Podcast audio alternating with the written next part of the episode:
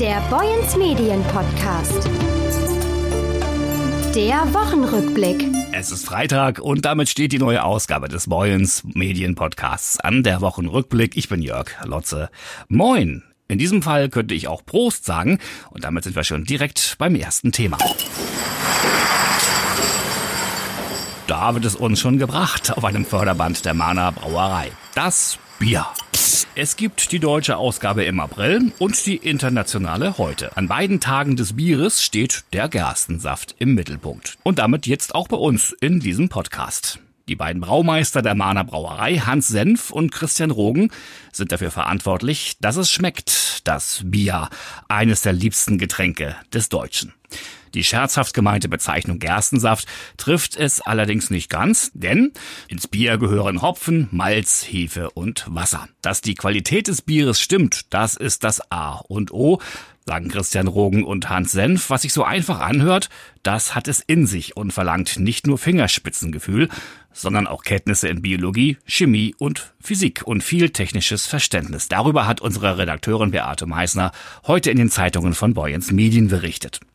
Zu den Aufgaben der beiden Braumeister gehört es unter anderem auch die Rohstoffe für das Bier einzukaufen und da wird es aktuell kniffelig. Stichwort Preise. Christian Rogen. Ich meine, es ist ja nicht so, dass wir nur über diese, diese Rohstoffe zum Bierbrauen reden. Es dreht sich ja bei uns um alles. Es dreht sich ja um, um Holzpaletten zum Beispiel, Papier, Reinigungsmittel. Wir sind ja praktisch sehr breit gestreut. Wir brauchen ja auch aus, aus sehr vielen Industriezweigen eben die Materialien, um unsere Produktion am Laufen zu lassen. Die Preise für Gerstenmalz haben sich mehr als verdoppelt, sagen die beiden. Das liege nicht nur an gestiegenen Getreidepreisen, sondern auch daran, dass die Malzherstellung sehr energieintensiv ist. Und was das heißt, das weiß jeder von uns. Die Energiepreise machen sich auch in der Brauerei bemerkbar, denn dort wird Gas verwendet.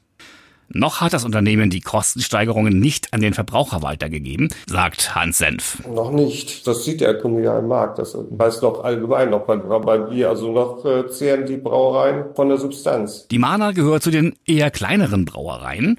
Was die Aufteilung der Marktanteile im deutschen Biersektor so betrifft, ist das schon eine kuriose Verteilung. Wenn man so überlegt, in Deutschland so 70, 80 Prozent des hergestellten Bieres die zehn größten Brauereien in Deutschland herstellen. Und die anderen über 1000 Brauereien teilen sich dann die letzten 20 Prozent. Die letzten zwei, drei Prozent teilen sich dann die 200, 300 kleinen Brauereien, also Hausbrauereien sagt Hans Senf. Wie viele Liter Bier verlassen denn pro Jahr die Mahner Brauerei? Also wir machen circa 185.000 Hektoliter Bier im Jahr. Und wohin werden sie gebracht? Stichwort Absatzmarkt. Berlin, Kassel, Paderborn, Osnabrück, Bremen. Hauptsächlich ist es aber in Norddeutschland. Ja, also so Schleswig-Holstein und nördliches Hamburg, Hamburg nördliches Niedersachsen. Und natürlich Dithmarschen. Ja, natürlich.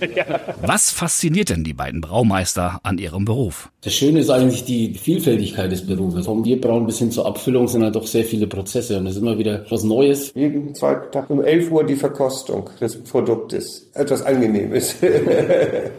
Nein, es ist an sich sehr schöner Beruf. Man kommt auch sofort mit allen Menschen ins Gespräch, wenn sie hören, oder ist Braumeister oder Brauer.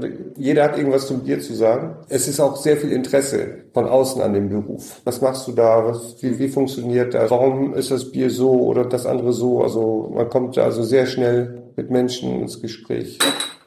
Auch ein Braumeister trinkt für gewöhnlich Bier. Welche Sorte ist es denn bei Christian Rogen und bei Hans Senf? Äh, ich bin ein Wechseltrinker. Ganz unterschiedliche Biere. Das ist je nach Stimmung und nach Laune. Mal möchte ich das eine trinken, mal das andere. Ich trinke auch. Also sämtliche, sämtliche Produkte aus unserem Hause. Am heutigen Internationalen Tag des Bieres soll auch ein bisschen die Dankbarkeit im Vordergrund stehen. Jedenfalls laut Informationen aus dem WWW, dem weltweiten Netz. Dankbarkeit auch denjenigen gegenüber, die dafür sorgen, dass das Bier tagtäglich aus den Zapfhähnen läuft und durstigen Kunden serviert werden kann. Also auch Braumeistern wie Hans Senf und Christian Christian Rogen ein Dankeschön und Prost! Wie steht es eigentlich um die Kaufkraft in Dithmarschen oder anders gesagt die Kaufkraft der Dithmarscher? Darüber werden wir morgen in den Zeitungen von Boyens Medien ausführlich berichten. Redakteur Hans-Georg Dittmann, worum geht's denn da bei eurer Geschichte? Entgegen der Prognose, die Anfang des Jahres erstellt wurde, wurde der Kreis Dithmarsch noch einen Kaufkraftzuwachs von insgesamt 4,2 Prozent prognostiziert. Wir haben wir nun mit der ersten neuen Studie, die nur für einzelne Regionen, unter anderem auch für den Kreis Dithmarschen erhoben wurde, einen neuen Wert, der nicht sehr erfreulich ist. Insgesamt wird die Kaufkraft um 3,4 Prozent zurückgehen, sollte alles so bleiben, wie es im Moment aussieht. Das bedeutet, dass die Dithmarscher pro Kopf 780 Euro weniger zur Verfügung haben. Allein bei Lebensmitteln müssen die Verbraucher in Dithmarschen mit Mehrausgaben von 28,7 Millionen Euro rechnen.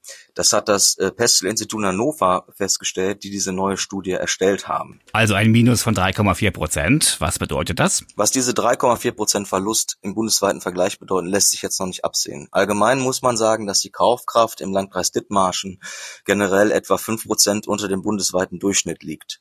Da die Werte für andere Regionen und für die gesamte Bundesrepublik noch nicht vorliegen, lässt sich hier noch keine Prognose stellen. Dankeschön, Hans-Georg Dittmann. Lesen Sie also morgen ausführlich mehr in unseren Zeitungen und auch online unter boyens-medien.de.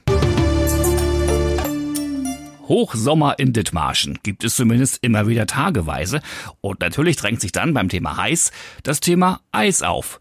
Mein Kollege Maurice Dannenberg hat mal nachgefragt, welche sind denn aktuell die beliebtesten Eissorten? Hallo Jörg, hallo aus dem Studio 2. Anfang August gerade und das heißt, wir haben noch ganz viel Sommer, ganz viel heiße Temperaturen vor uns. Bis zum 23. September geht noch der Sommer. Das heißt noch ganz viel Speiseeis, was wir essen und am 24. März war zwar Tag des Speiseeis, trotzdem gerade jetzt. Jetzt ist Sommerzeit, jetzt ist Eiszeit.